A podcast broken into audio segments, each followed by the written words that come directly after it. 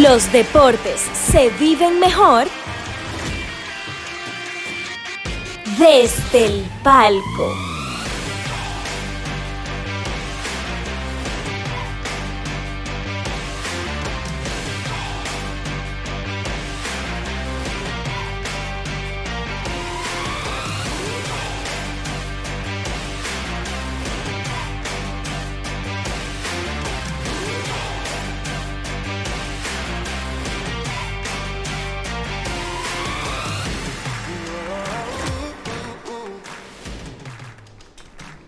Hola amigos, bienvenidos a Desde el Palco, donde los deportes se viven mejor.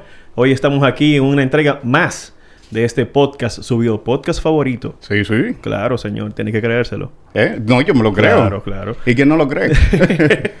Está fracasando el que no se lo cree. ah, sí, así es. Pero, pero así es. Víctor, ¿cómo estás? Yo estoy muy bien, realmente muy contento de que aquí tenemos hoy, tenemos un invitado eh, de lujo es, es poco.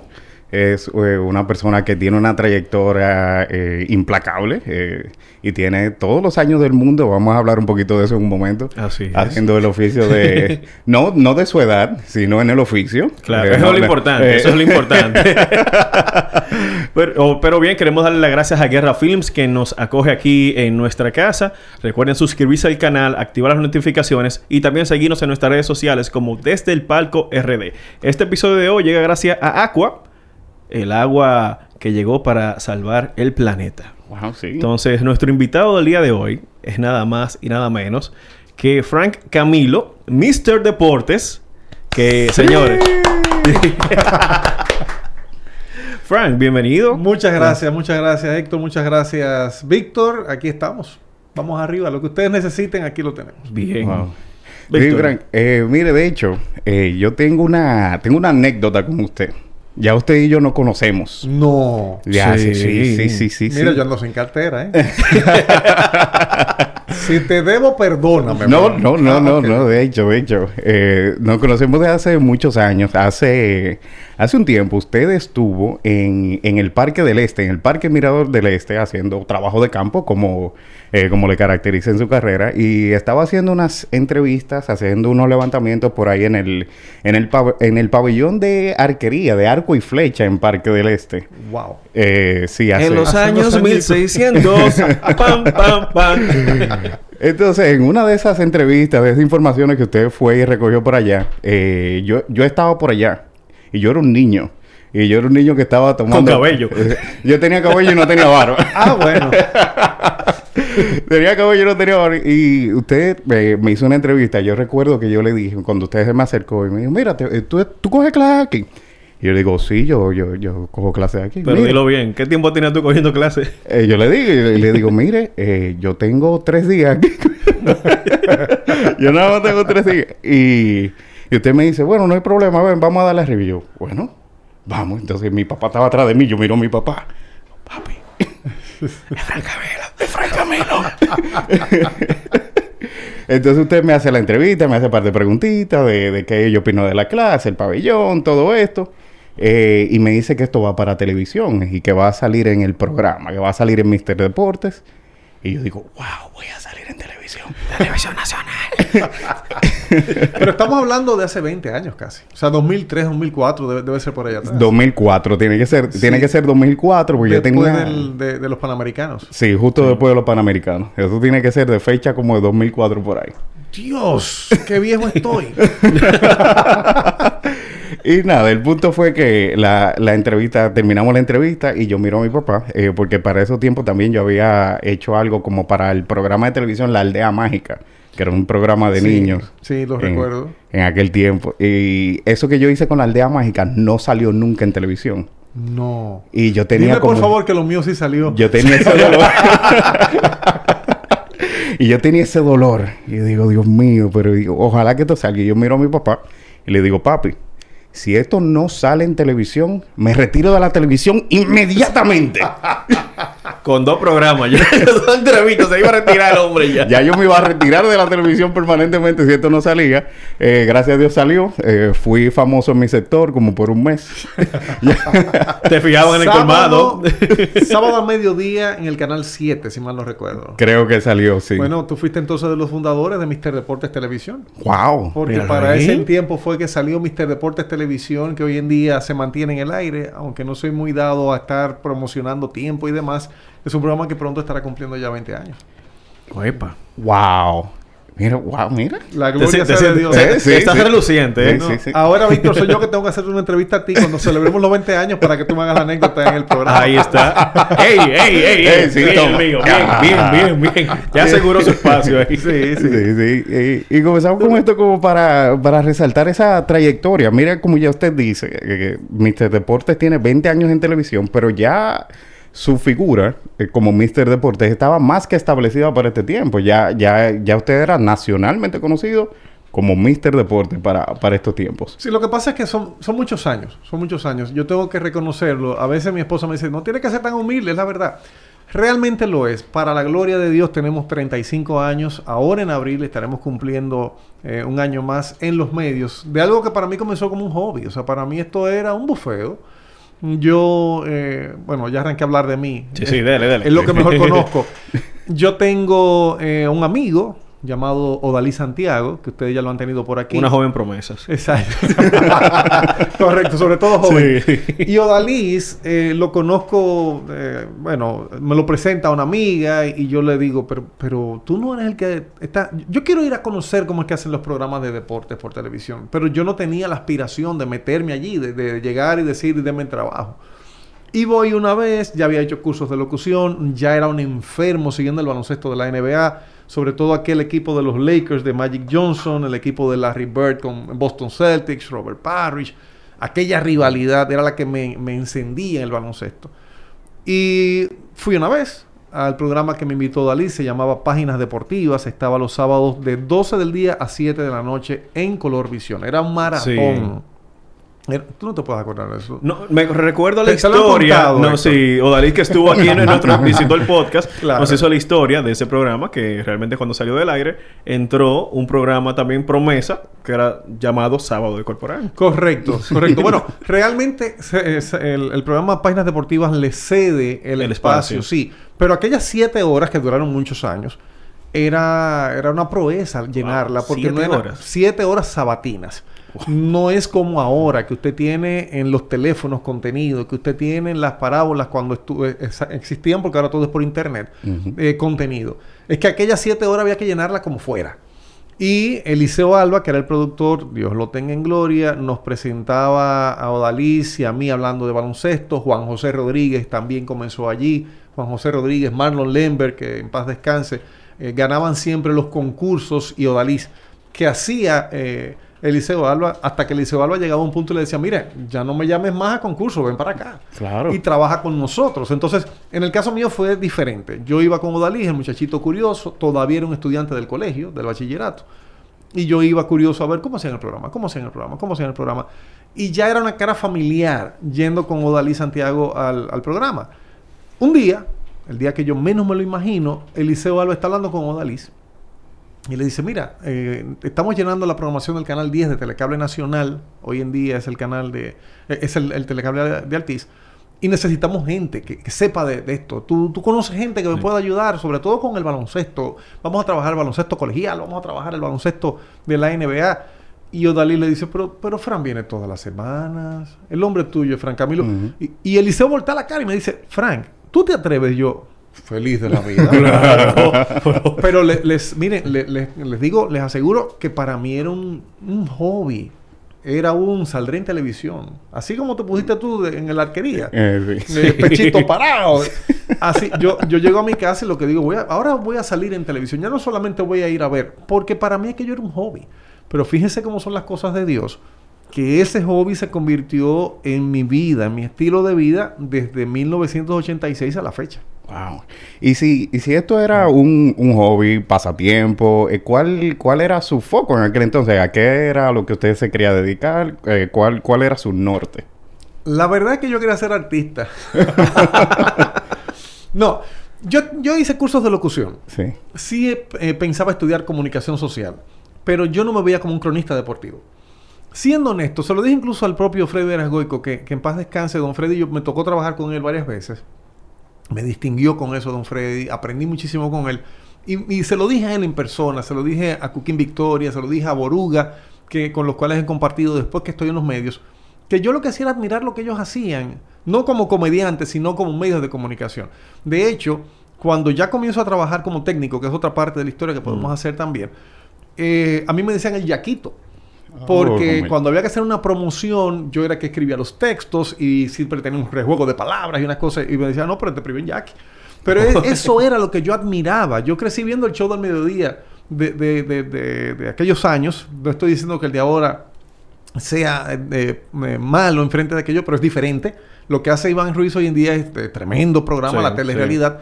Pero aquel show fue el que dio cátedras para hacer televisión, donde la gente se conformaba, incluso cuando le cortaban el artista favorito que estaba esperando, se pasaban dos horas anunciando, hoy estar aquí, por ejemplo, Fernandito Villalona. Fernandito llegaba, el programa estaba demasiado abultado de contenido, cantaba una canción y media. Cuando arrancaba la segunda, de inmediato sonaba el tema musical del show de mediodía eh, que hizo don Jorge Taveras, que se fue en estos días también. Y, y la gente se quedaba como, como en el aire, como... Y, y ya. Y, y entonces arrancaba el chavo de una vez. que era lo que yo Sí. estaba esperando. Pero en esa espera yo aprendí a ver televisión con, con ellos y yo quería ser como ellos. Y yo decía en mi casa, siendo un niño, no, cuando yo sea grande, eso van a ser unos viejitos. Yo voy a ser el que voy a sustituir a, a esa gente. O sea, no eran los deportes mi foco. De hecho, yo era un fanático de deportes. ah, Como ahora que estoy aquí desde el palco. Sí. Pero, pero eh, eh, pensar yo voy a estudiar para ser cronista deportivo, no. Y fíjense que por qué digo que Dios me puso ahí con un propósito que se ha cumplido y se seguirá cumpliendo mientras Él lo decida así. Que a través del deporte yo entré a los medios de comunicación de una manera sana. Porque en aquel entonces también, sin entrar en detalles, había muchas historias turbias de lo que se movía detrás de las cámaras, de lo que se movía en televisión. Y les soy honesto, después que yo ya me establezco, por eh, alrededor mío pasaron otras historias turbias y yo me enteraba después. Yo decía, Dios me cuidó. Pero lo digo Sí. ahora, porque eh, yo estuve trabajando en un medio que llegaban al otro día los compañeros contándose las fiestas de anoche. Ah, acá, Fran, pero tú no fuiste. Decía, ¿Qué fiesta? A mí no me invitaron. Ah, no, pero se hizo de todo. Y, ah, por, eso, por eso no me invitaron. Porque, porque conocen lo que yo hubiese hecho. No, no voy, no, no acepto ese tipo de cosas, pero, pero era el camino que Dios estaba poniendo. Entonces entro a los medios, me hago periodista, entro a la universidad, pero a través de deporte. O sea, ya había como un foco más claro de lo que andaba buscando. Excelente. Ah, Mira cómo, es- cómo, cómo- cómo comienzan los hobbies. Sí, mira, eh, ¿a dónde lo llevó el hobby? mira, mira, cómo va arrancando el hobby. Y baloncesto, me, me da curiosidad porque eh, usted menciona que baloncesto era como lo, lo, lo número uno, su, eh, o su primer amor en los deportes, parece que fue el baloncesto. Correcto, correcto. Lo que pasa es que yo siempre fui alto. Sí. Entonces, de niño... eh, Fue. O sea, que ya no. Sí, quiero decir, eh, sobre, sobresalía. Sí, sí, sí, porque claro, ahora claro. no, ya, ya yo, yo tenía 6'2 cuando era joven, ya yo voy como por 6'1. Tú sabes que uno va como Sí. encogiéndose. Pero, pero cuando yo era niño, con 13 años, ya con casi 6 pies, eh, en, la- en, en mi residencial, en La Tala, donde nací, me crié, eh, iban a buscarme a mi casa, ven para que juegues. Y yo, no, yo a mí no me gusta eso. No, yo lo que voy a hacer es pelotero. A mí me gusta la pelota. Y yo eh, participaba en unas ligas, en pequeñas ligas que había en Liga Centro, eh, el play de el trabajo donde, donde estaba mi mamá siempre estaba disponible, que era la Cervecería Nacional Dominicana, y lo mío era jugar pelota. Eh, había un terreno baldío cerca de la casa, ahí íbamos a jugar pelota, y lo mío era jugar pelota. Sí. yo quiero jugar pelota, y pelota. Y entonces, hijo de un señor muy aguilucho, me llevaba al play a ver las águilas. O sea, eh, lo mío era pelota y para el barrio aguilucho. Eh, ok, dejemos, no, no entramos en el No, no, no, Eh, eh, tranquilo. Ese aguilucho también. Ah, fenómeno. El tema es que ahora, ahora yo me guillo de decir, no, yo soy periodista imparcial. Mm. Sí. Por supuesto. pero pero en, en- en ese entonces eh, me llevaran a la cancha, le cogí amor a jugar baloncesto, pero a jugar, no a hacer los ejercicios que conllevaba. El Atala es un sector que está muy cerca del Mirador Sur. Y eh, cuando ya veían que alguien tenía potencial, los agrupaban en selecciones del, del sector para ir a jugar distritales y los entrenamientos no eran en la cancha. Era, vamos a subir escalerita para el mirador. Eh, el mirador vacío en la mañana, que cuenten cinco palos de luz, lleguen hasta allá, devuélvanse. Y entonces ya yo comenzaba a quejarme. Digo, pero yo lo que quiero es jugar, ¿para qué me ponen a hacer esto? Sin entender el- la necesidad del físico. Entonces yo no lo tomé nunca en serio, pero así igual vivía mirando los juegos, vivía haciendo no, no, había internet, no había eh, toda esa data que tenemos a mano hoy en día. Vivía haciendo compras de revistas. Eh, aquí había un centro de revistas muy famoso que era la única que traía esas revistas de baloncesto. La vez que pude viajar, reuní 10 dólares para comprar un NBA Register. Me quedé sin un centavo. Pero, pero le estoy hablando de los años 80. O sea, eh, es un asunto de que realmente era, era mucho dinero. Hoy en día es fácil. Pero en aquel entonces era, era eh, el fanático de baloncesto o de cualquier deporte que tenía esos niveles, que podía comprarse revistas, que tenía, era, era un ser distinguido, era una Sí, gente claro. eh, eh, apartada del montón. Entonces los mismos muchachos en la cancha me preguntaban, ¿y, y tú viste lo que hizo Magic ayer? Y oye, me increíble, Karim Abdul-Jabbar, un hombre tan alto, cuando suelta el gancho, no hay quien le toque la bola. Sí. Entonces yo vivía ya esa pasión, ya yo venía y cuando voy al programa que mencioné, a Páginas Deportivas, ya yo voy con eso detrás de mí. Entonces por eso es que yo decía al principio que ya yo sacaba pechito y decía, no, eso es para yo salir en televisión. Y en el colegio de donde me gradué, Sí. el colegio Nuestra Señora de la Paz, los profesores me decían, eh, este está ganando cuarto ya. Hubo un profesor que me dijo un día, te está haciendo dinero. Y yo, profe, yo no cobro un centavo. ¿Qué? ¿Tú me vas a decir que tú no cobras? No. Todo el mundo cree eso. Exacto. Porque salimos en televisión. Ah, que están pagando ya. Están Exactamente. facturando, ¿no? Y no era así. Eh, sí, yo estaba cobrando, pero el- la experiencia y el aprendizaje. Exacto. Que con el tiempo me ha servido de mucho al extremo donde estoy hoy en día como director de un canal. Sí, sí. Y, y esa es la base, realmente. Yo, por lo menos, cuando estuve en radio, duró un año. Me salió un risol, por lo menos, al final. Pero sí, era... Y tú levantaste temprano, porque el programa era a las 7 de la mañana, era la cabinita.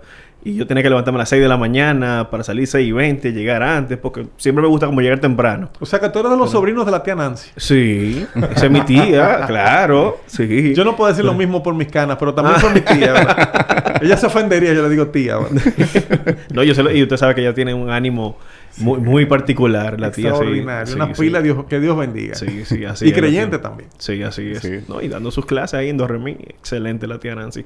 Frank, yo recuerdo una faceta suya, que lo voy a pedir a Adeline si, si me la pone por ahí también.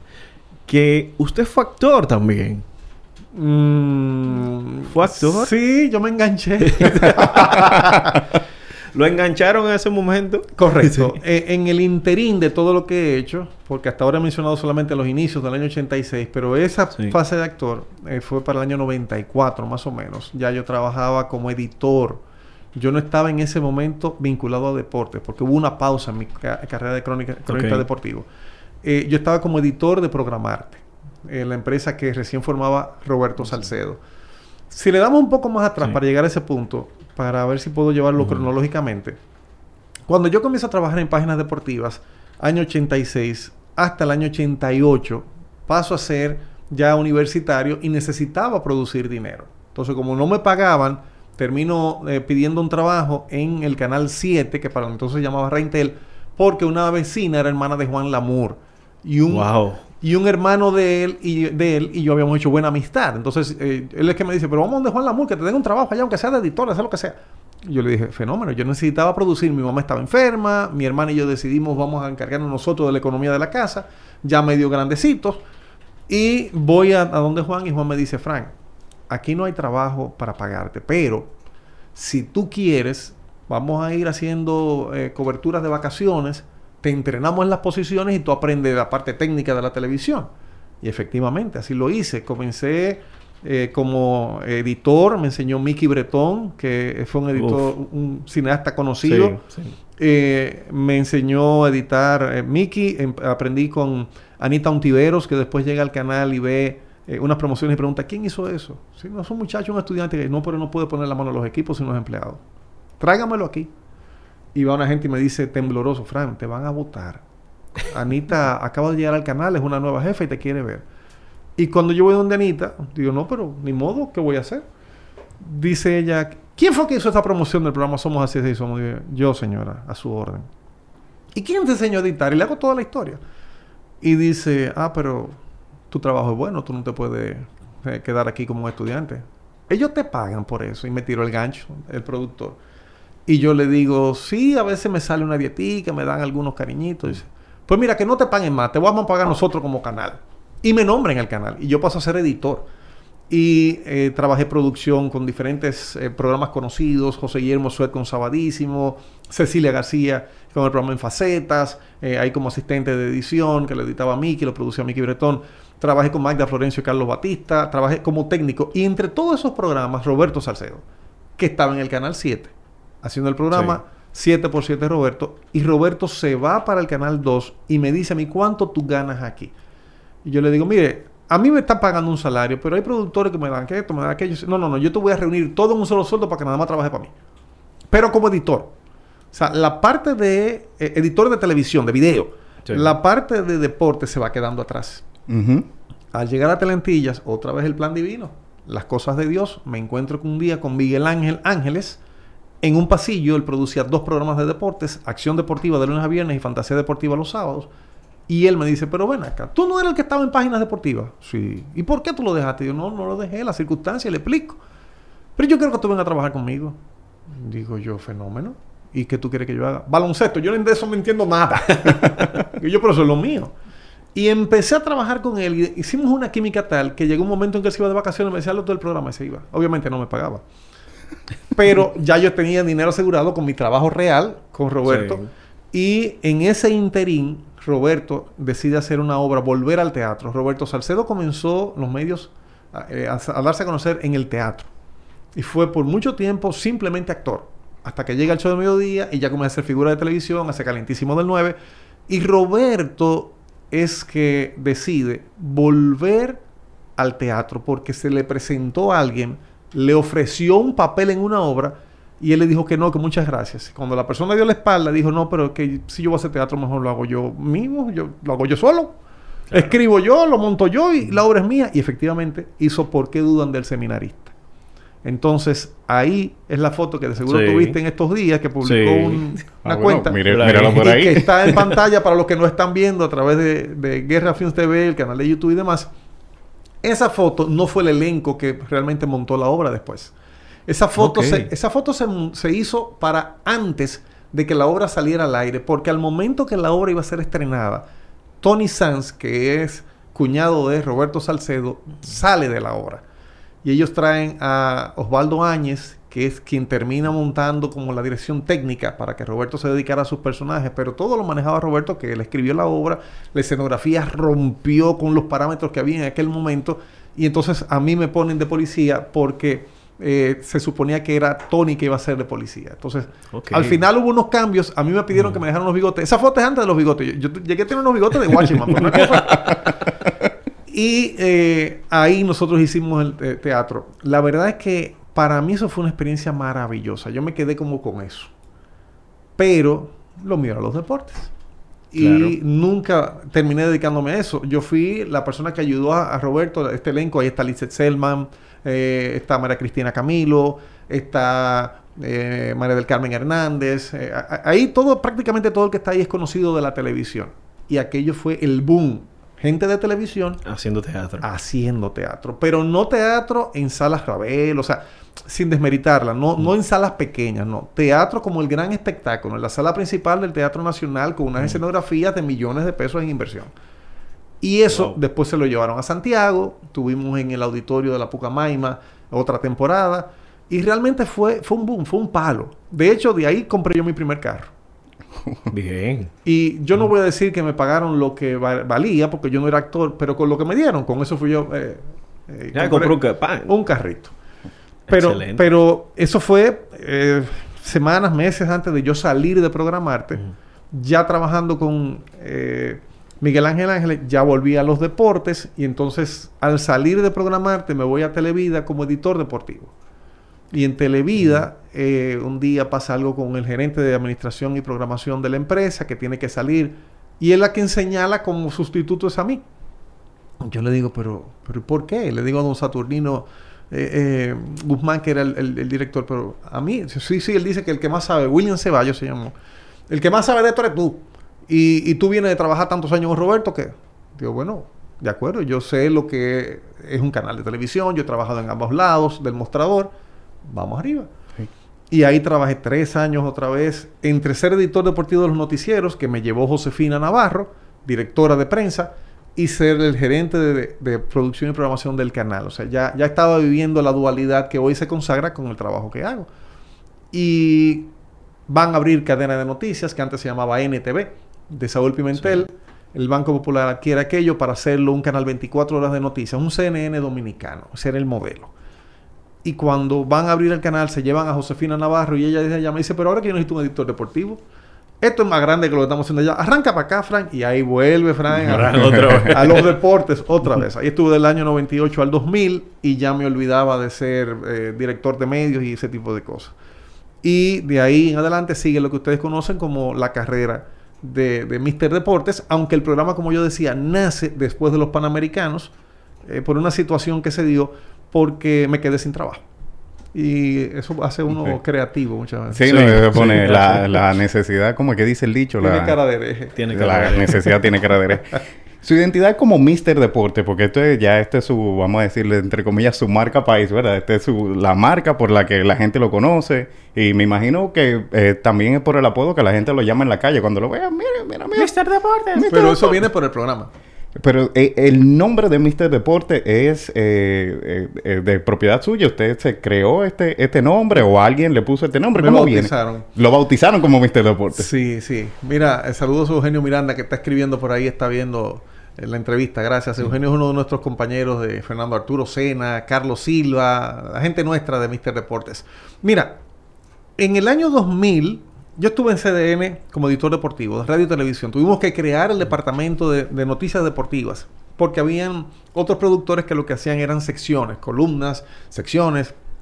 Por ahí pasó Don Tony Peñacámpora, por ahí pasó Tuto Mota, pero no había una estructura real de alimentar de noticias deportivas a todos los informativos.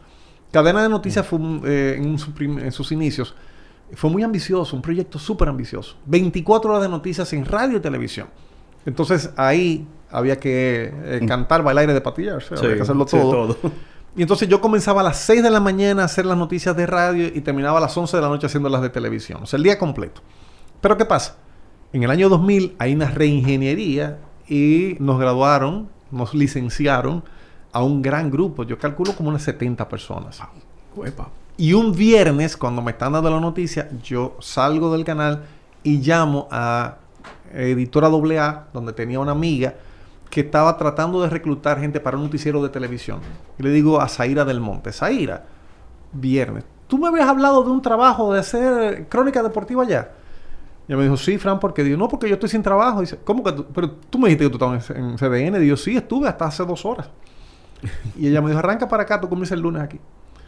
Terminé el viernes de ese agosto del año 2000 en CDN y el lunes ya estaba trabajando en un nuevo proyecto que se llamaba Diario Libre AM. Para ese entonces, Editora AA hacía revistas, las revistas Rumbo, hacían varias revistas, ¿verdad? Y una uno de los proyectos era al- eh, abrir un periódico gratuito, el primer periódico gratuito del país Sí. para ir calentando el nombre, hicieron los informativos del Canal 7 con el nombre de Diario Libre. En la mañana era el Diario Libre en AM, Diario Libre AM. Eh, los noticieros de la noche eran alimentados todos por Diario Libre. Bernardo Prats era el locutor. pero en la mañana me toca trabajar con Yolanda Martínez y con Adriano Miguel Tejada. Que Dios lo tenga en gloria. Y cada vez que Yolanda iba a presentar los deportes, decía, y aquí tenemos el que más sabe, Mr. Deportes, echa para acá, ven, vamos a hablar de deportes. Y yo me fue gustando. Yo, yo se lo iba diciendo y yo, mira, Yolanda, tú me buscas un problema. Eh, son mucha la gente que sabe más que yo de esto. Sí. No, no, no, no, Fran, no te preocupes. Yo le dije, ah, pero me voy a apropiar del nombre. Me dice ella, sí, pero eso es tuyo. Yo te bauticé porque eso es tuyo. Y a ella le debo yo el nombre. De ahí en adelante, trabajé con ellos desde el año 2002 hasta eh, 2003, algo así. No, perdón. Del 98 al 2000 en CDN. Del 2000 al 2002 con ellos, en Diario Libre AM. Y, eh, y en los noticieros. Y entonces cuando salgo de allí es porque me están llamando de un canal 24 horas que viene a hacerle competencia a CDN llamado RNN, que era de Baninter. Y obviamente me ofrecieron mucho dinero. Eh, yo diría que tres veces más de lo que yo estaba ganando en el momento. Y yo no quería irme. Pero ya llegó un momento en que Papeleta mató al menú y me fui. Exacto. Claro, claro, por la claro. plata baila el mono.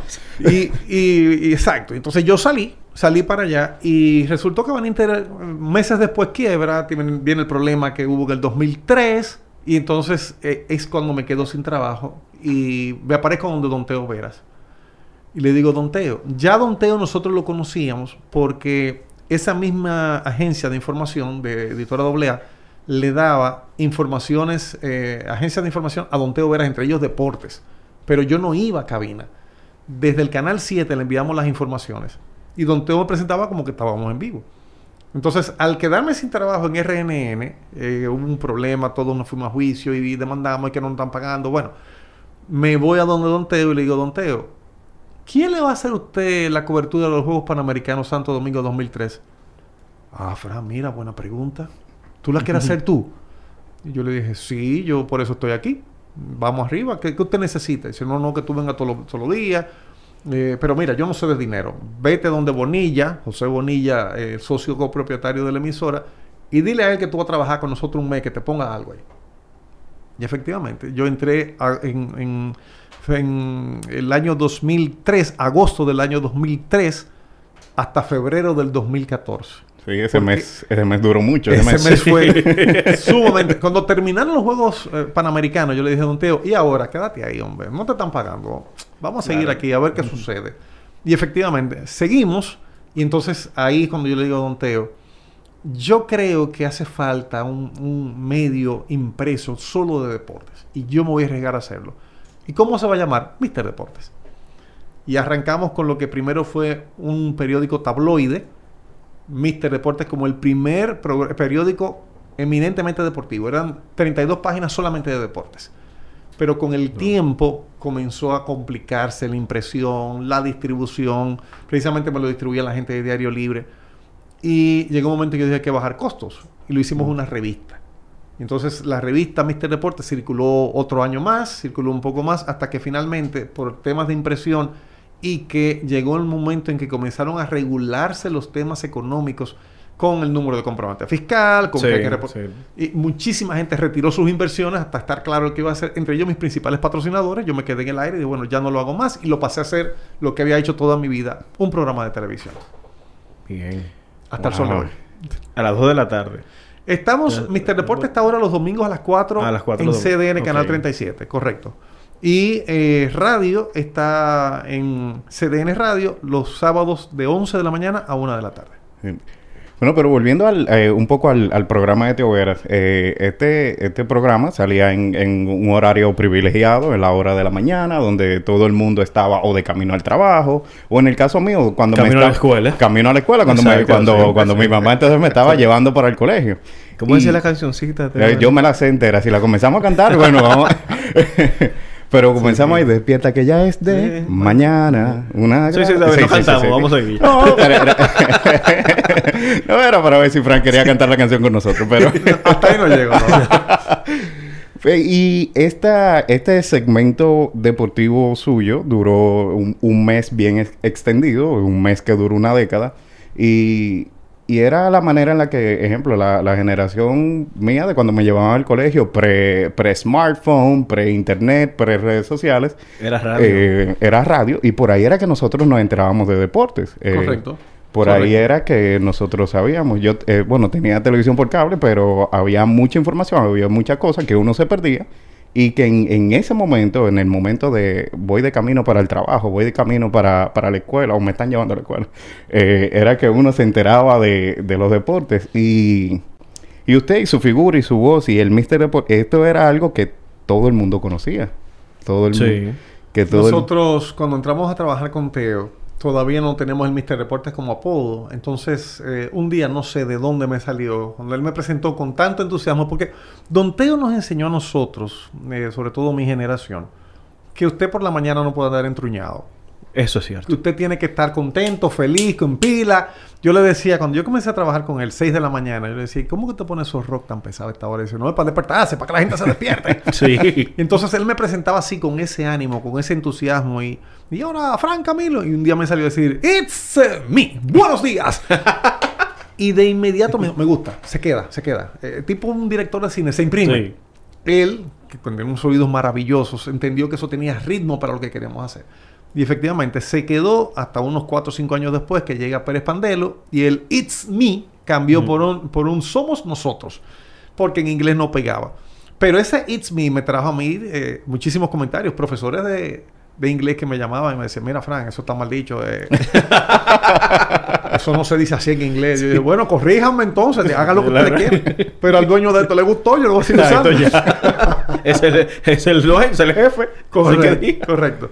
Y ahí duramos nosotros, como decíamos, tantos años. Pero en el, en el interín, entre una cosa y otra, por ejemplo, tú hablaste hace un, moment- un momentito, Héctor, creo que fuera del aire, de revista deportiva. Sí. El programa original de revista deportiva empezó en las mañanas del canal 37 con Ricky Novoa, Carlos Almanzar y yo. Qué, a la te- sazón- qué tridente. Ay, sí. Ay, Qué ay, no- tridente. no me- hay muchas anécdotas que no debo decir, que no puedo decir aquí. ¿Cómo que no, Bruno? Díganos una. No, no, Una, una, una, una, Te decir- una, Una, una, sí. Pero, pero en, en cuanto a la historia per se, lo que quiero es, es hilvanarlo antes de que se me pase con lo de Teo. Yo le digo a Don Teo, Don Teo, mire, tengo esta oferta, me están haciendo empleado, ni siquiera va a ser un socio porque lo tradicional en nuestros medios, y me imagino que ya ustedes han pasado por eso, tú que trabajaste en una emisora, es que no te puedo pagar, eh, tú vas a aprender conmigo, Exacto. o tráete un anuncio y te doy una parte. De hecho, yo tengo colaboradores en mi programa y esa es la fórmula, porque yo no pudiera pagarle. Nosotros hemos llegado a ser 14 gente en cabina. ¿Cómo, ¿De dónde voy a sacar yo para pagarle a 14 gente? Pero es lo que yo le digo a muchos de los que han pasado con nosotros. eh, por ejemplo, Manuel Paredes, que está ahí escribiendo también, ya mencioné a Eugenio, que vienen simplemente a aprender, se proyectan y los llaman de otros lugares y tienen después trabajo fijo como cronistas deportivos. Entonces, cuando yo le digo eso a Don Teo, dice Don Teo, Fran, no hay problema, pero ¿cómo vamos a hacer esto? Porque yo no quiero soltar los deportes. Yo le dije, no, fácil, Don Teo. Yo voy a venir, el programa ya es de 7 a 8, la primera eh, tanda de deportes aquí es a las 7 y 15, yo voy a venir a las 6 de la mañana, se la grabo, me voy al programa en vivo y ya para las 8 y 15 yo estoy aquí. No habían estos tapones de ahora. Y era relativamente cerca. Entonces, yo estoy aquí a las 8 y 15 y lo hacemos en vivo. Dice Don Teo, perfecto. Pero vamos a hacer algo. Cada vez que tú grabes, tú vienes aquí donde mí y me dices con qué tú arrancas los deportes. Porque yo te voy a presentar y lo voy a hacer como si tú estuvieras en vivo. Yo, ah, pero fenómeno, Don Teo. Si tomamos un ejemplo con una información de hoy, digamos que yo arrancaba hablando, It's uh, me. Buenos días. Los Leones del Escogido ya tienen gerente. Sí, don Teo. Ya los Leones decidieron una fórmula extraña porque Luis Rojas trabaja con los Yankees y arrancaba por ahí. Entonces yo iba y le decía literalmente lo que había hecho. Y don Teo presentaba, soltaba la grabación, me saludaba hablando de ese tema e interactuaba conmigo. Y la gente me veía en vivo en televisión y me escuchaba en vivo en radio y decía, pero ¿y qué son ¿Y dos? ¿Cómo lo hace?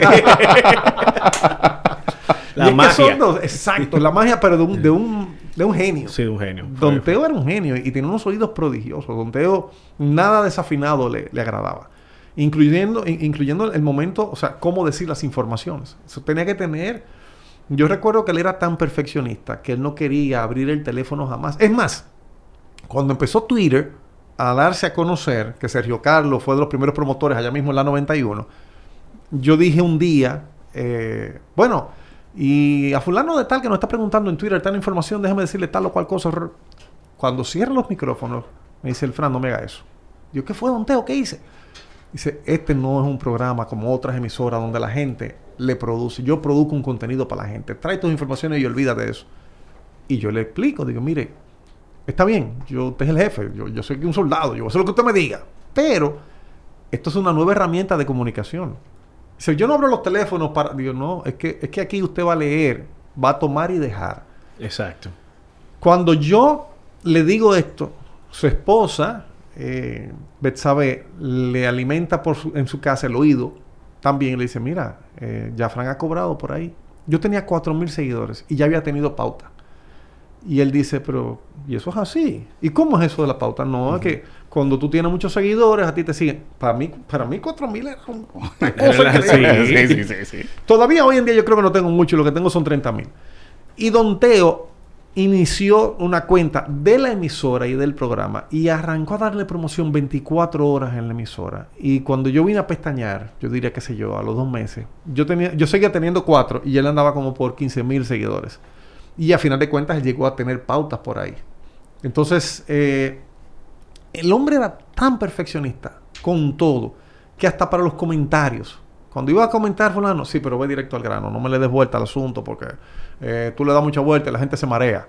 O sea, era, era una cosa increíble. Y eso creo, yo creo que lo heredé, yo creo que lo aprendí de él, porque hoy en día cuando yo estoy trabajando con los muchachos, eh, le pongo ciertas condiciones. No se hable uno encima del otro, esto no es tal emisora, porque si hablan los dos al mismo tiempo no entienden ni al uno ni al otro, nosotros estamos aquí para comunicar, eh, no me gagues, no, no te muestres inseguro. Si estamos eh, frente a estos micrófonos es porque nosotros tenemos que saber más que los que están de aquel lado y créanme que al- allá afuera hay gente que sabe más que nosotros. Así es. Entonces usted tiene que estar seguro.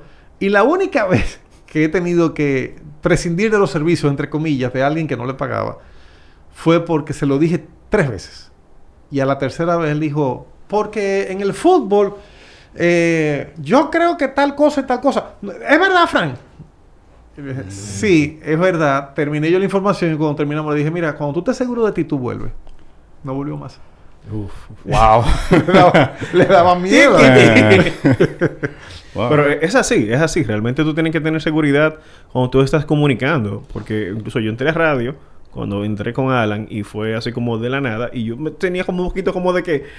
Y, y ahí vuelvo cuando estamos al inicio de que, oye, hay que creer eso. sí, ¿no? De- Si tú no definitivamente tienes hay que creer eso. seguridad que tú domines el tema y de que tú eres bueno. Y es verdad, hay muchas personas fuera que te escuchan y saben más que uno. Pero tú en el momento eres el que sabe. La referencia La eres tú. referencia. Tú eres que tienes la sartén por el mango, tú eres que tiene Sí. la información. Y eso hay que respetárselo al que está allá afuera.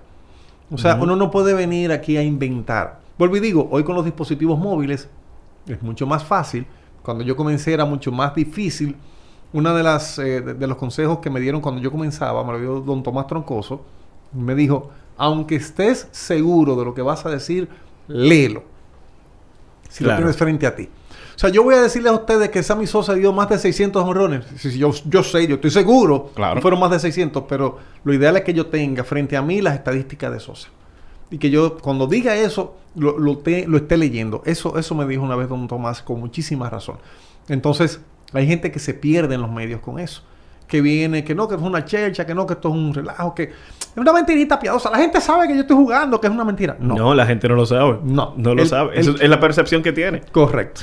El que está allá afuera, de- del 100%, el 98% está esperando que tú le digas una información buena y válida.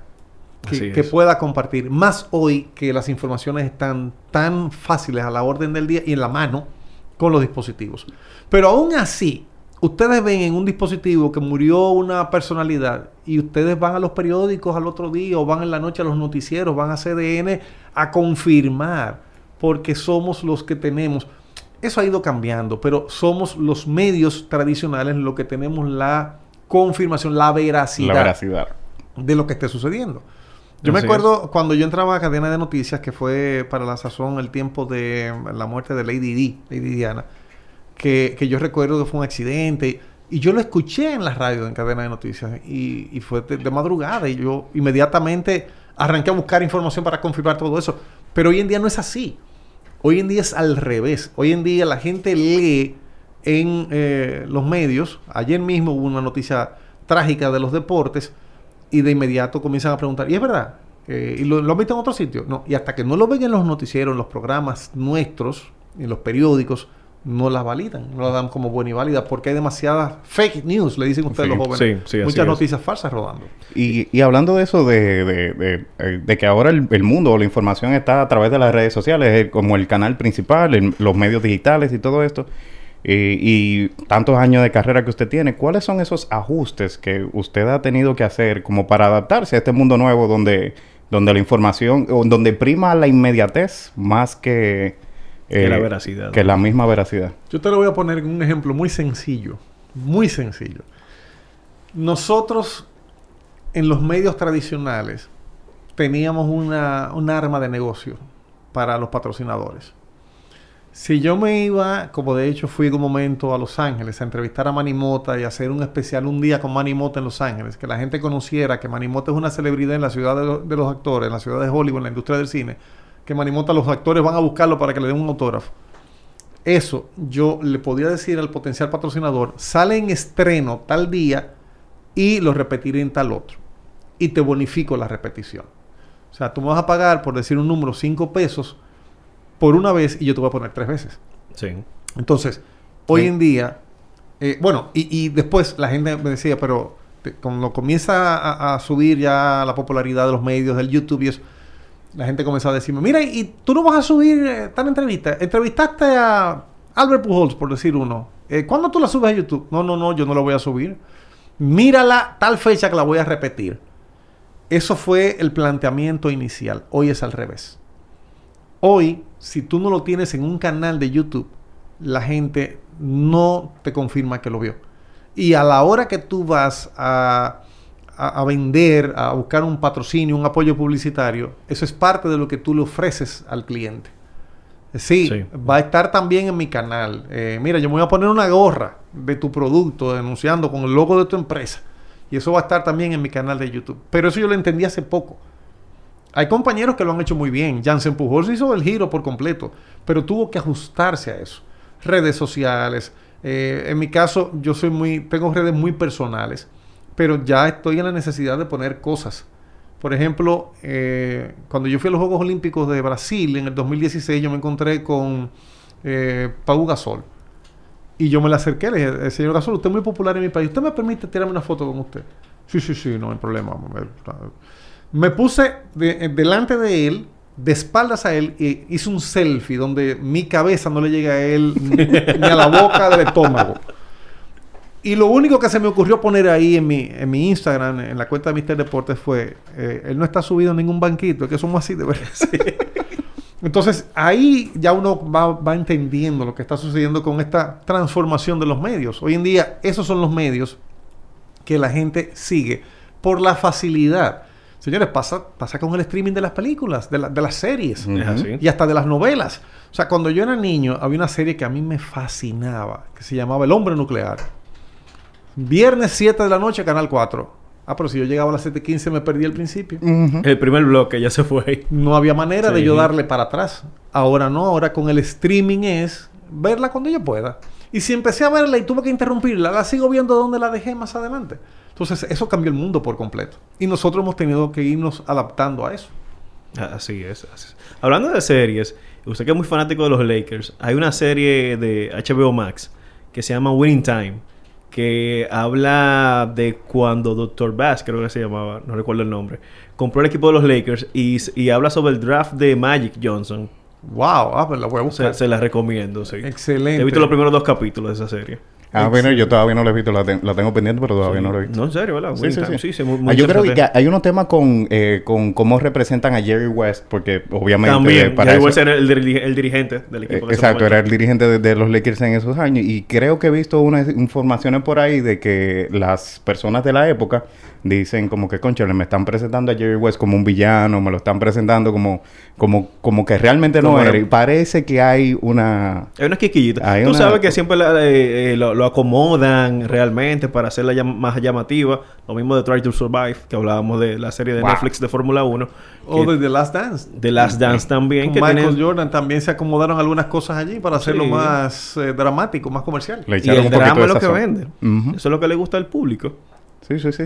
Y, y hablando de eso, de crear contenido y entrevistas, todo eso, eh, durante su carrera, me imagino que no- usted no sabe la cantidad de entrevistas que ha hecho, ni de... No. no, hay, no hay un número. Yo he hecho No lo 150. sé. No, No. no. Son muchas. Son muchas. De- Incluso me pasa con frecuencia eso que tú me, me hiciste al principio. Que me encuentro con gente que me dicen, ah, usted me entrevistó a mí. Yo me encontré una vez con una jovencita, compañera de trabajo, que me dijo, pero usted no se acuerda, usted, usted y yo somos amigos. Digo yo, sí, sí, sí, claro, de aquí del trabajo. No, no, no, no. Yo era la campeona de natación del Club Paraíso, que usted entrevistó. Digo yo, mi hija hace 20 años de eso, no, no me diga eso, que estoy tan viejo. Porque era una niña. Era una niña y realmente me sucedió. Y después que ella me dice eso, es que yo caigo en cuenta. Entonces, así uno va eh, almacenando, borrando. Yo, cosas muy puntuales. Por ejemplo, eh, eh, cuando decía de ser creativo, un día con Al Horford en Atlanta, la intención de irnos a Atlanta, durar con él grabando unos cuatro o cinco días, ver cómo él vivía, traer eso a pantalla. eh, eh, ese tipo de cosas, eso no se olvida. Hicimos tres especiales como ese. El de Al Horford en Atlanta, el que mencioné de Manny Mota en Los Ángeles, que está ya en el canal de, de YouTube, y el que eh, hicimos con Tony Peña en Nueva York. O sea, la gente eh, normalmente está ávida de conocer qué hay detrás del, del artista, del atleta, de la figura a la que no le puedo llegar. Entonces yo me fui por ese por esa A, a humanizar el atleta. Exacto. Eso es el punto. ¿Y hay, ¿Y hay alguna de esas entrevistas o algún trabajo que usted hoy en día diga, ok, este es mi obra, este es mi trabajo, mi entrevista Uh. de la que yo más orgulloso me siento? Mira, ¿Hay algo por ahí no que...? sé, son muchas. Yo, yo te puedo hablar de algunas. Ya te mencioné esos tres. Sí, sí, pero, sí. pero, por ejemplo, reciente, bueno, ya no es tan reciente, ya debe tener como 4 o 5 años. De hecho, está colgada también. La entrevista que le hiciéramos a Carl Towns. Nosotros estuvimos en unas clínicas que Carl Towns estaba dando en New Jersey. Aunque él juega en Minnesota, él nace y crece en New Jersey. Y logramos a través de la NBA de ponernos en contacto con él. Y queremos hacer eso mismo. Vamos a durar con él dos días, donde nos permitan, simplemente grabando eh, lo que él nos permita grabar. No, no, mira. Dice él que él va a dar unas clínicas en tal instituto en New Jersey. Que arranque para allá, que te va a recibir. Y yo, ¿qué? ¿Cómo? Perfecto. Yo no voy a dudar de lo que me dicen en la NBA. Y arranqué para allá. Bueno, pues efectivamente, la única cámara que permitieron entrar fue la nuestra. O las cámaras, porque para actividades como esa uno va preparado. Eh, llevamos un equipo redoblado. Y eh, llegamos, nos recibe, nos saluda y me dice, mire, yo voy a dar unas clínicas aquí. Usted anda rápido. Digo, hermano, yo vine de Santo Domingo. A esto nada más. O sea, dígame el tiempo que usted quiere, que yo lo espero.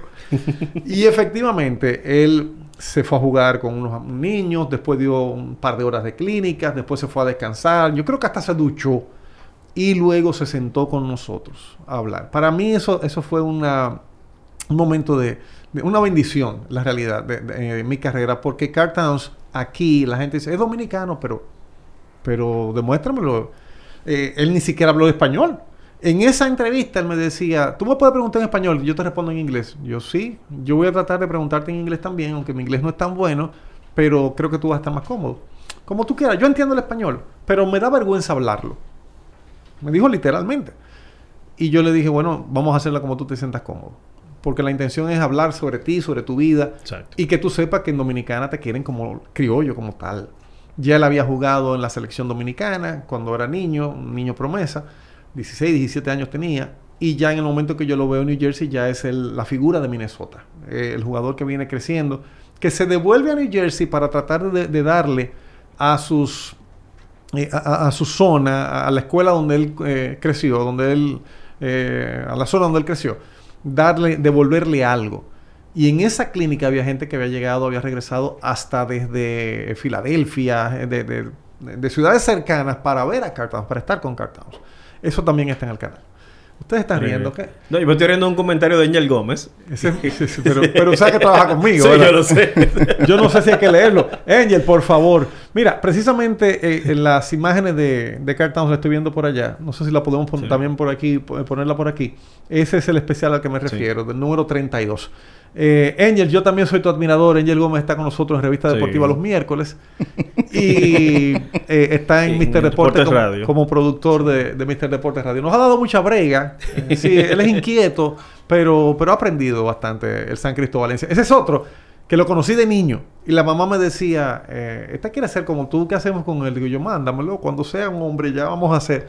Y empezó visitándonos, igual que Eugenio Miranda, igual que Juan Arturo Recio, Fernando Sena, eh, son muchos, no, no, no sé si se me escapa alguno, viniendo a ver cómo hacemos el programa.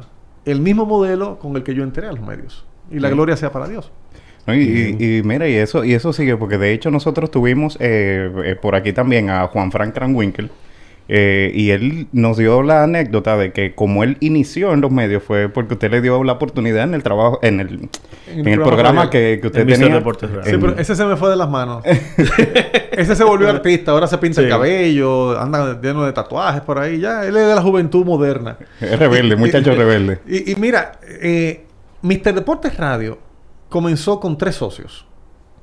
Roberto Fernández, un periodista amigo, un hermano de toda la vida que dejó el periodismo para trabajar en negocios personales, pero cronista, ese para mí era un modelo a seguir. Eh, el papá de Juan Fran, se llama Giovanni Krawinkel, y yo. Hacíamos una hora de radio semanal en Sol, los sábados a las 9 de la mañana. Y entonces ya a Juan Fran yo lo vi crecer, lo vi. Y yo le decía al papá, ese es el mío, ese es el que más se parece a nosotros. Ese. Y el papá me decía, no, pero que él tiene la cabeza, yo no sé dónde. Un día el papá me dijo, eh, medio triste, ¿Tú sabes quién es el modelo de mi hijo? Una cosa, un hombre súper católico, un, un hombre sí, mira, sí. cuadrado. ¿Tú sabes quién es el modelo? Ya Michael Martínez. Yo no sé dónde este muchacho sacó eso. Un muchacho, un tipo lleno de tatuajes con arete, con cosas. Digo yo, hermano, esa es la juventud. Eso simplemente tenemos nosotros que... Pero es que yo no le he dado esa educación. Digo yo, olvídate que ya él es un hombre. Eso no va a cambiar. Y hoy en día, Juan Fran, yo lo veo más cerca de una tarima animando que, eh, eh, que, que termine haciendo una carrera de cronista deportivo porque él es un artista. Juan Fran es un artista. Sí, realmente es así. Sí, no, él, él, él, él, Él, estuvo por acá eh, también y con, tú sabes la vestimenta que él trajo con Sí, su, sí, sí. su eh, Blin su blin blin, Ay, sí. su eh, venda. Realmente él es un personaje, él está marcando su, vamos a decir, su estilo Y, Es propio. Sí, y hablando de, de o, bueno, porque Juan Fran, con todo y que él tiene esta eh, imagen que, que él vende, que es más como una celebridad, eh, hay algo de, de, de cómo viene subiendo la nueva crónica deportiva dominicana, como vienen subiendo los nuevos periodistas. eh, ¿Usted cree que hay oportunidades? Eh, ¿Usted cree que vienen como con más información o más preparación? ¿O usted cree que la- las redes sociales y estas distracciones digitales eh, como que le quitan un poquito? Eh, ¿Cómo, cómo usted ve al, al cronista nuevo que vienen a hacer? Mira, eh, como todo en la vida, son, son diferentes camadas, son diferentes generaciones. Algunos son como Juan Frank, más extrovertido de lo que normalmente fuimos nosotros cuando veníamos subiendo, y otros son más, más formales, quizás con la mente enfocada en algo más concreto. En el caso de Juan Fran, no lo estoy diciendo por malo, cada cual tiene su estilo y cada cual va a llegar eh, a, a donde le corresponde llegar. En el caso de, de Juan Fran, él es más artista, como yo decía, pero en el caso de otros, por ejemplo, ahí está Perla Brito, que ahora está escribiendo. Perla Brito es una ingeniera. Y es una ingeniera eh, con un buen trabajo, eh, que va ganando terreno dentro de la crónica. Compañera, eh, trabajaron juntas, ¿fue verdad? Sí. Y, y Perla hoy en día está en el clásico de pequeñas ligas, o sea, ya abriéndose camino por otros medios. Y, y son como los dos, lo- los, dos estilos. Ahora, me sorprende mucho ver, quizás porque yo no tuve esa oportunidad, el conocimiento que traen. Muchos, muchos de ellos, lo único que les hace falta es encauzar esos conocimientos a los medios de comunicación para llegarle a las masas. Porque como dijimos, las redes sociales están ahí, pero usted encuentra gente escribiendo con muchísimas faltas ortográficas, que lo Sí. ponen como si fuese un chiste. El que es lo que, la K, la L y la K, eso ya es una moda. Y ustedes y yo lo leemos y lo entendemos, pero no es lo correcto. O sea, eh, se presenta un periodista de eso, donde don Nelson Rodríguez, el director del periódico El Caribe, le pone un qué lo que y lo vota ahí mismo. Porque todavía... La, la prensa es en cualquiera de, los, de las direcciones, no solamente de deportes. La prensa es eh, determinante en el desarrollo de las sociedades. Con prensa se pondera, con prensa se critica, con prensa se eh, arreglan caminos, se modifican cosas, pero para eso usted tiene que saber lo que tiene entre las manos y cómo utilizarlo. Es una herramienta. Las- eh, a mí me ha tocado dar eh, charlas eh, de- del manejo de los medios a peloteros.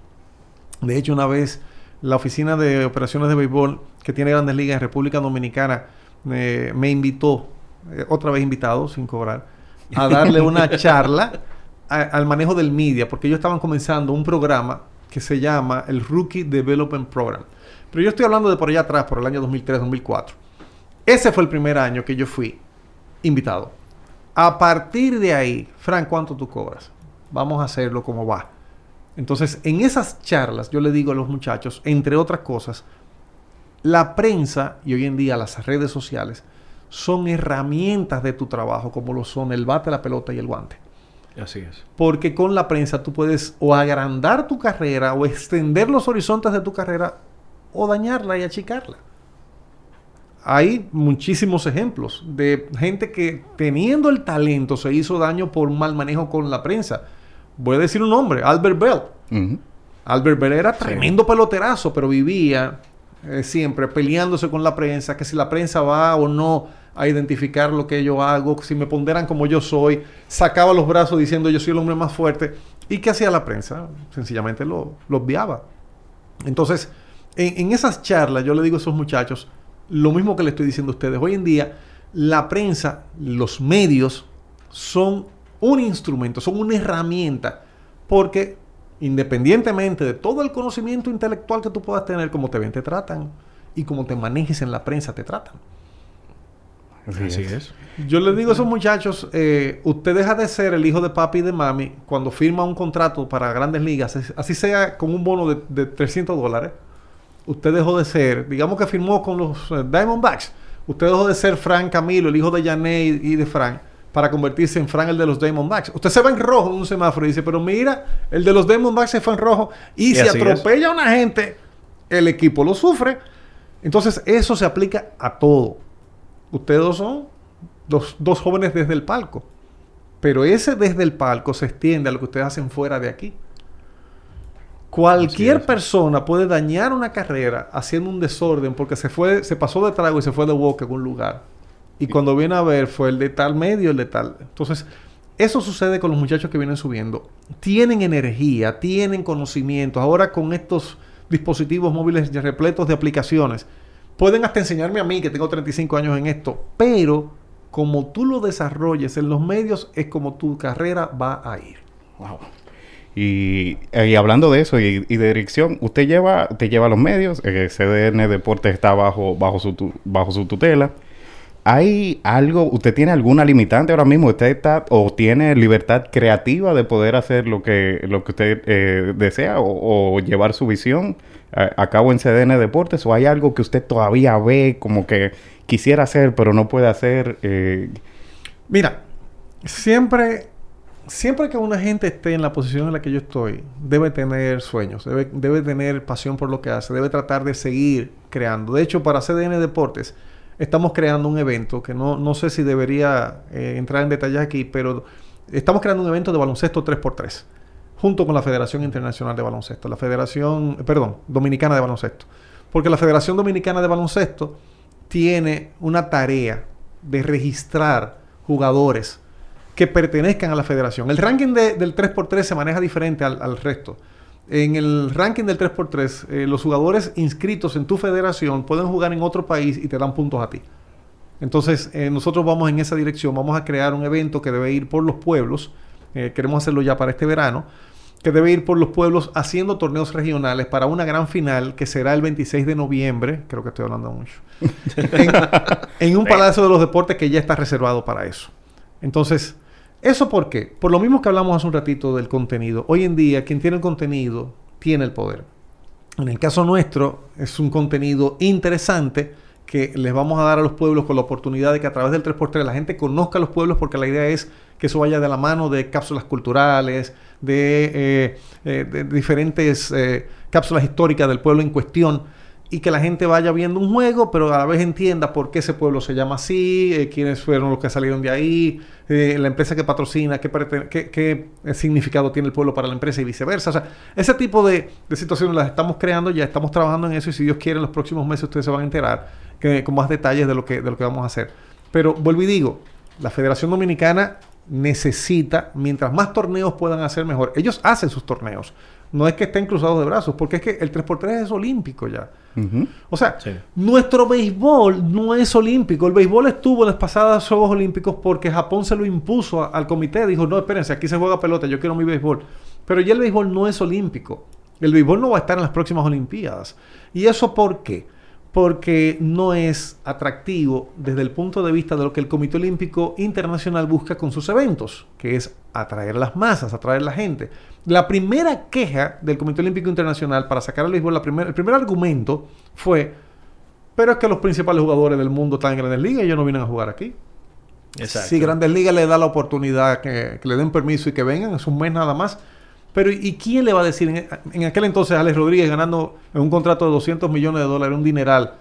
¿Ustedes creen que, que los Yankees le iban a decir, Alex, mira, no juegues este mes y vete a representar a tu país para los Juegos Olímpicos? Eso es imposible.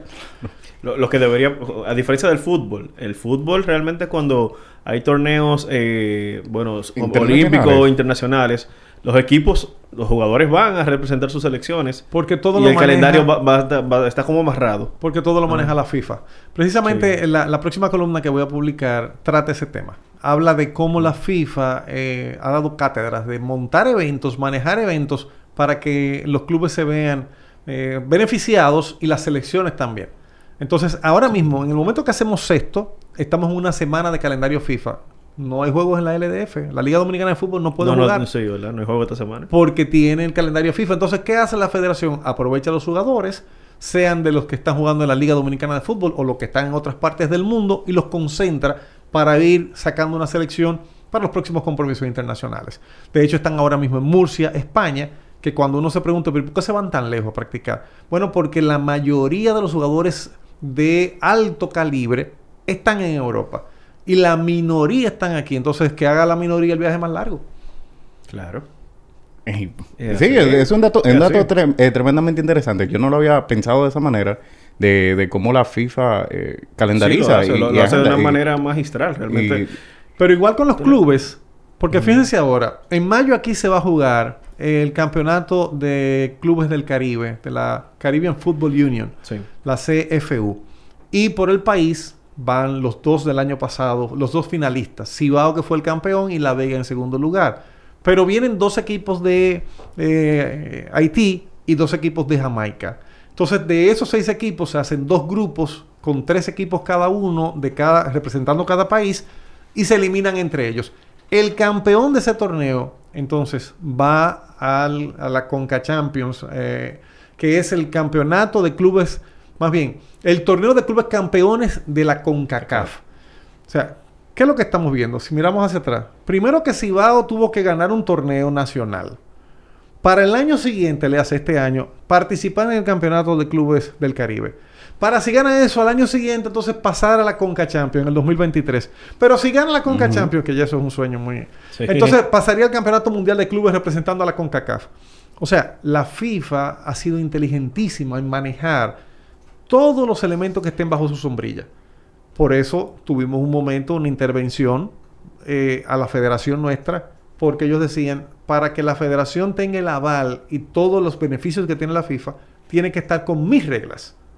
Entonces, si no están con mis reglas, lo sacamos de todo. Y, y no tiene sentido para ningún club, para ninguna selección, usted estar participando en un deporte para no representar el país o para no tener beneficios macros del deporte que practica. Sí. Wow.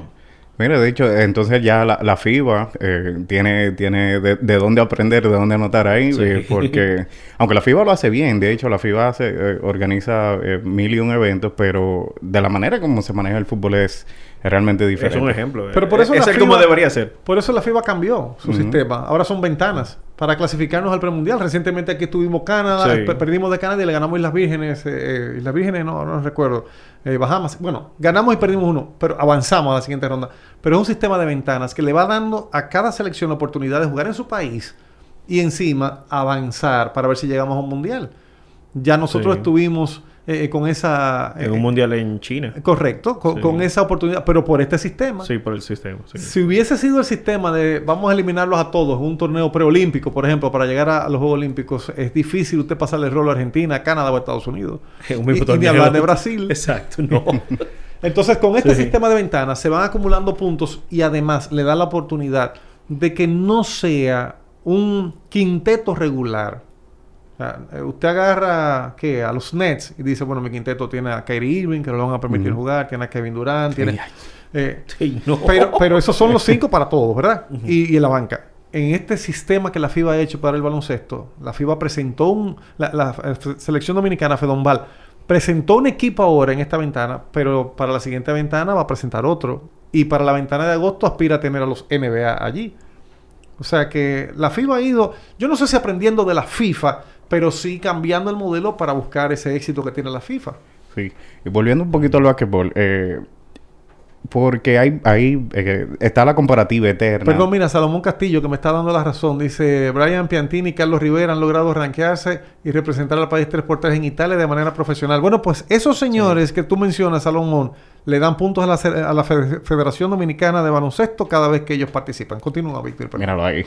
Datico para ir para ti, Salomón. Eh, Salomón eh, lleva un medio eh, digital, se llama Somos Baloncesto, y él se especializa eh, específicamente en los dominicanos, los muchachos jóvenes que juegan a nivel colegial en Estados Unidos, eh, los muchachos que ha ido De ligas subiendo, extranjeras también. los de ligas extranjeras también, los muchachos que ha ido subiendo la Federación Dominicana de Baloncesto. eh, y- y- Excelente. Bueno, pues estamos a la orden, Salomón, por allá, por CDN Deportes a tu orden, hermano. Ya, no pues, suba ah. Salomón, por favor. y, y Perlabrito está hablando de más. Y de que Franco es toda una escuelita. ¿Será por viejo que lo dice? Eh, No, no. no. Para la gloria de Dios, sí. La gloria sea de Dios, Perla. Así mismo. Gracias, amor. Sí, una, una duda que yo, bueno, duda no, pero como curiosidad que he tenido, porque la gente compara mucho, hablando de baloncesto y de NBA, la comparación de LeBron y Jordan. Yo no le voy a preguntar que cuál es el mejor o cuál es su, su opinión de cuál es el mejor. Te lo puedo responder si lo necesitas. Bueno, ah, bueno, ya eso queda opción suya, porque eso no es el interés de la pregunta, pero eh, hay la hay gente que dice así muy acorazonadamente que, que Jordan es el mejor de todos los tiempos, eh, pero no toman en, en consideración lo que ha hecho LeBron James o, o- o las diferencias entre, entre las épocas también, que es una cosa que hay que, que, hay que tomarla en cuenta. Usted que eh, ya era em, adulto todo esto y estaba cubriendo eh, deportes en, la época más brillante de Michael Jordan. ¿Usted cree que primero que es como justa la, comparación de, de- de decir como que bueno, que LeBron James tiene chance de, catalogarse como el mejor de todos los tiempos? ¿Lo, lo ve como algo justo, posible, válido, verdadero? Eh, ¿O es... eh, ¿cómo, cómo lo ve usted personalmente la comparativa? No necesariamente cuál es el mejor, pero ¿cómo usted ve la, la, comparativa si es justificable? La verdad no.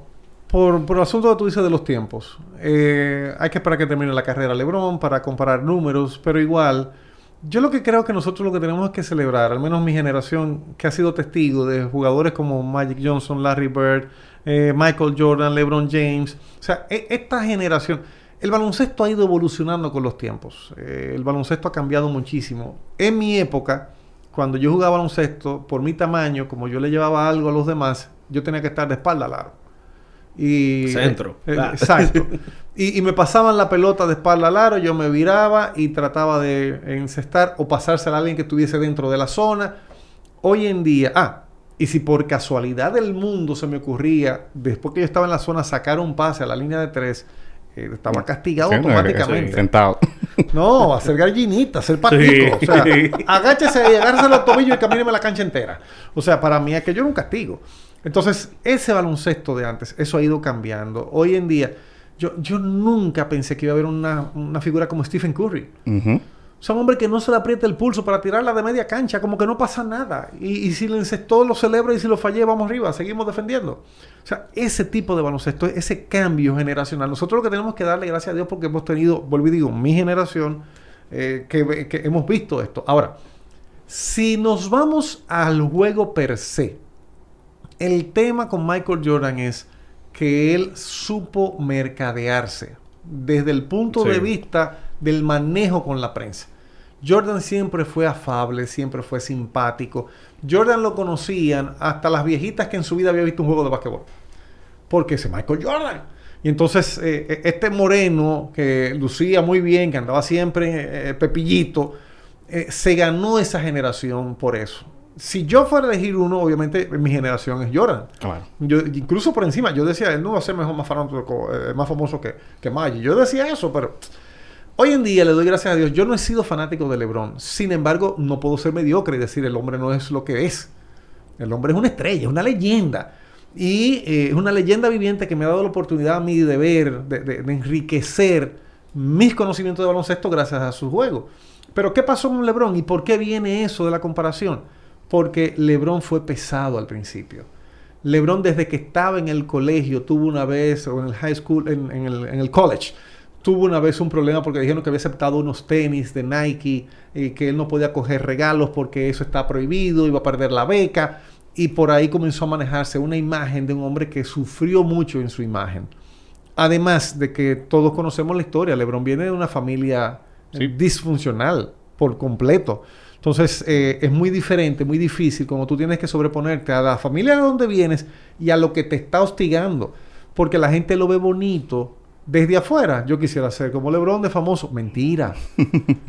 Óyeme, tú sabes lo que tú no puedes sentarte eh, en un restaurante, en un food truck, a comer tranquilo. Eso, eso No, no hay forma. No hay manera. Entonces, eh, en el caso de LeBron, LeBron llegó a ser pesado al extremo de que en un momento pierde un campeonato eh, jugando para Cleveland, si mal no recuerdo, de San Antonio.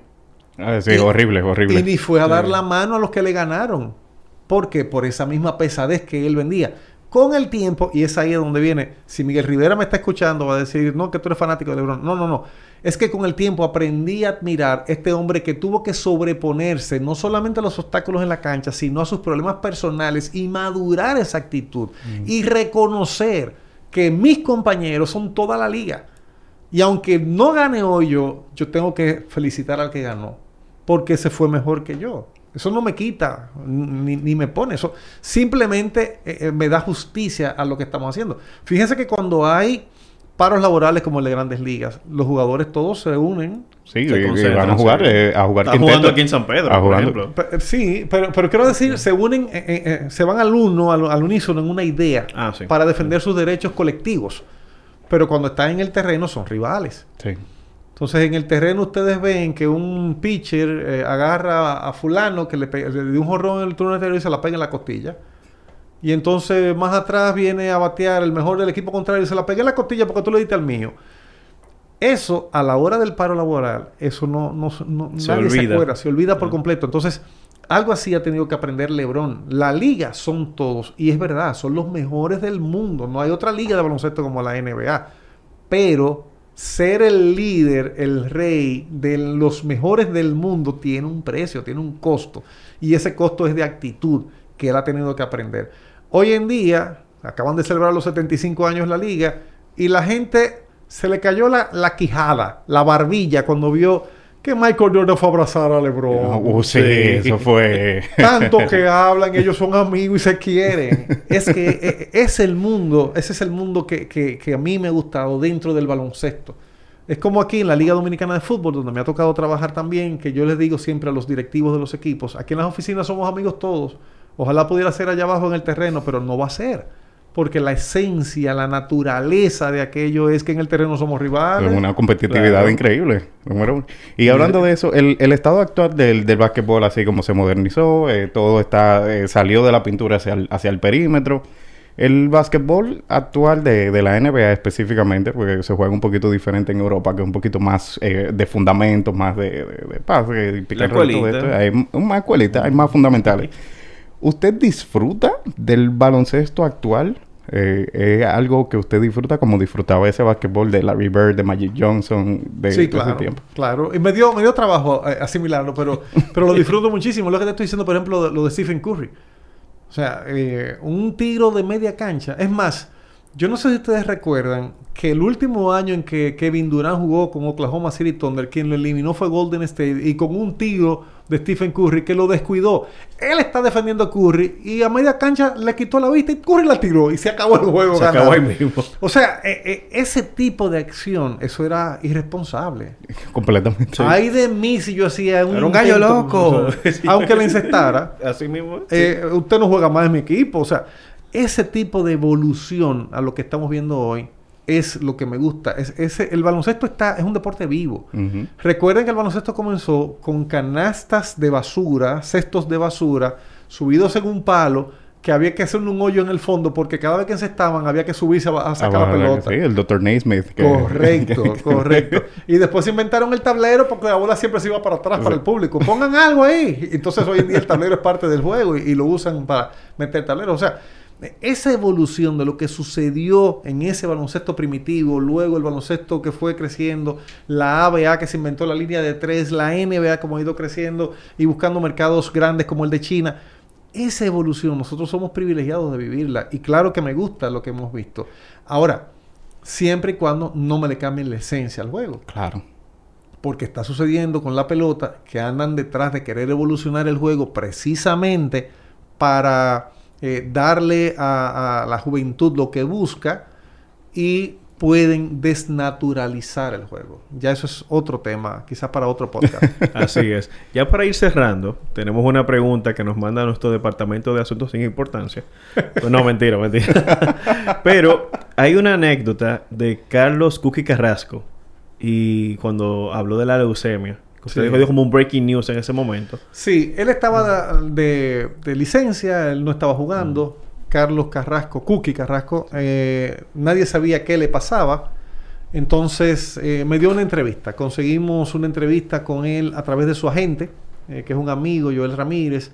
Y Él me dijo en el programa, él me lo soltó, como el que no quiere la cosa. En un momento estamos hablando de su carrera, de lo que has hecho, de lo que no has hecho. Bueno, y ahora que tú estás de licencia, ¿qué, está, qué te estás dedicando? Dice, no, porque tú sabes que lo que yo tengo es leucemia. Perdón, What? ¿Qué usted me está diciendo? o sea, yo fui el primer sorprendido en la entrevista, pero sí, esa podría ser la respuesta a la pregunta que tú me hiciste ahorita, de cuál ha, ha, marcado mi carrera. Es que son muchas cosas, para la gloria de Dios, son muchas, gracias a Dios. Pero en ese momento nadie sabía qué tenía Carlos Carrasco. Resulta que fue en una época que se acercaba el juego de estrellas. Después que lo dijo aquí, lo replicaron en los medios internacionales, empezando con Enriquito Rojas, que siempre está atento a todo lo que hacemos nosotros aquí. Enriquito es un alma de Dios, un tremendo periodista y siempre da el crédito. Entonces Enriquito publicó lo que me había dicho Cookie Carrasco a mí y lo publicó por allá diciendo, él le dijo a Frank Camilo, Mister Deportes, que tiene leucemia y allá eso fue un boom grandísimo porque el mismo equipo de Cleveland no había querido revelarlo por respeto a él. O sea, imagínense ustedes que un pelotero tiene una, una, enfermedad que puede ser terminal y que el equipo le dice, tú eres el que sabe. Lo que pasó con el protocolo COVID recién. Sí. El que publica que está parado por COVID es su problema. El equipo no lo va a decir. Por respeto. Sobre todo cuando empezó la pandemia, que decir COVID era signo de muerte. Sí, sí, sí, sí era así. Automáticamente. Entonces, eh, imagínese usted cualquier eh, pelotero, cualquier atleta. No, lo pararon por COVID. Los familiares que están lejísimos inmediatamente comienzan a preocuparse. Entonces, algo así pasaba con Cookie Carrasco. Él no eh, en ningún momento le había dicho que tenía, pero a nosotros en la entrevista nos lo dijo y yo tuve que guardármela debajo del brazo hasta que el programa salió al aire porque yo quería Wow. soltar. claro, tenía ese breaking news ahí. Claro. que- Pero hubo que editar, hubo que hacer una, eh, una postproducción después y vino a salir el domingo siguiente. Yo creo que eso fue la temporada que fue el juego de estrellas en Cleveland, justamente. Que, sacaron, exacto, Sí, sacaron hay- los, hay- los, este, sí, porque ellos tienen una campaña dentro de los Juegos de Estrellas que mencionan a las personas con cáncer y salió lo de Cookie Carrasco. No recuerdo en qué año fue, pero eso fue reciente. Es correcto. Hace fue- tres años, tres, cuatro Sí. años. Lo que pasa es que con el año de la pandemia uno ha perdido la... Sí, uno perdió la noción del tiempo. Alguien dijo, devuélvame que- ese año que yo no lo viví. Óyeme, pero no, realmente hay que hacer una segunda parte. Y hasta una tercera, una cuarta y una tercera, una quinta. cuarta. yo feliz, aquí se brinde. Sí. Cuando ustedes quieran. No, Frank, muchas gracias realmente eh, por su tiempo. Realmente ha sido mucha enseñanza para nosotros. Y es como dice Perla, eh, una escuelita. La gloria sea A, a. Angels, que es el productor de Mr. Reportes Radio, ya él tiene, dice que hay un tema con usted para el sábado. Ya que no dé crédito. Sí, por ahí que no el programa ya de ese día. Sí, ya un podemos segmento tirar por lo este. menos. Podemos tirar Sí. este. Muchachos, pongan este que yo me voy para Corales. Y nada, muchas gracias, Víctor. Sí. Esto ha sido Sí, no, ha, sido de, de muchísimo provecho y muchísimas gracias, Frank. Eh, y como decía Héctor, eh, ha sido muchísimo aprendizaje y, y usted y, y su trayectoria y su carrera ha sido de, de ejemplo para muchos de nosotros y nos ha influenciado de manera directa o indirecta a muchísimas personas y a todo el que lo, has- que lo ha escuchado a través de los años. Así que muchísimas gracias por servir como, como ejemplo y por mantenerse tan profesional desde el día uno. A ustedes. La gloria sea de Dios, pero muchas gracias. Me he sentido muy bien aquí. Sí, de verdad que si me invitan, regreso. Vamos a venderlo eso por ahí. Bueno, así que queremos aprovechar para agradecerle a todos los que nos sintonizaron el día de hoy, a todas las personas que se nos unieron a través de la transmisión en vivo eh, aquí por el YouTube eh, de Guerra Films. Y recuerden, señores, que todo esto va a estar disponible también en Spotify y en Apple Podcast para que lo puedan escuchar cuando quieran y donde quieran. Y cuantas veces quieran. Y si lo quieren ver en YouTube, también está aquí en el canal de Guerra Films.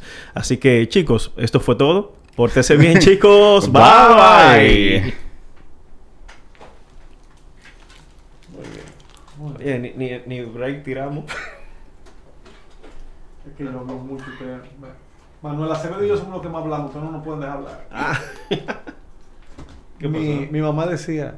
Está en el aire todavía. Que veo veo que la- Parece. las imágenes. No, no, porque esa parte del...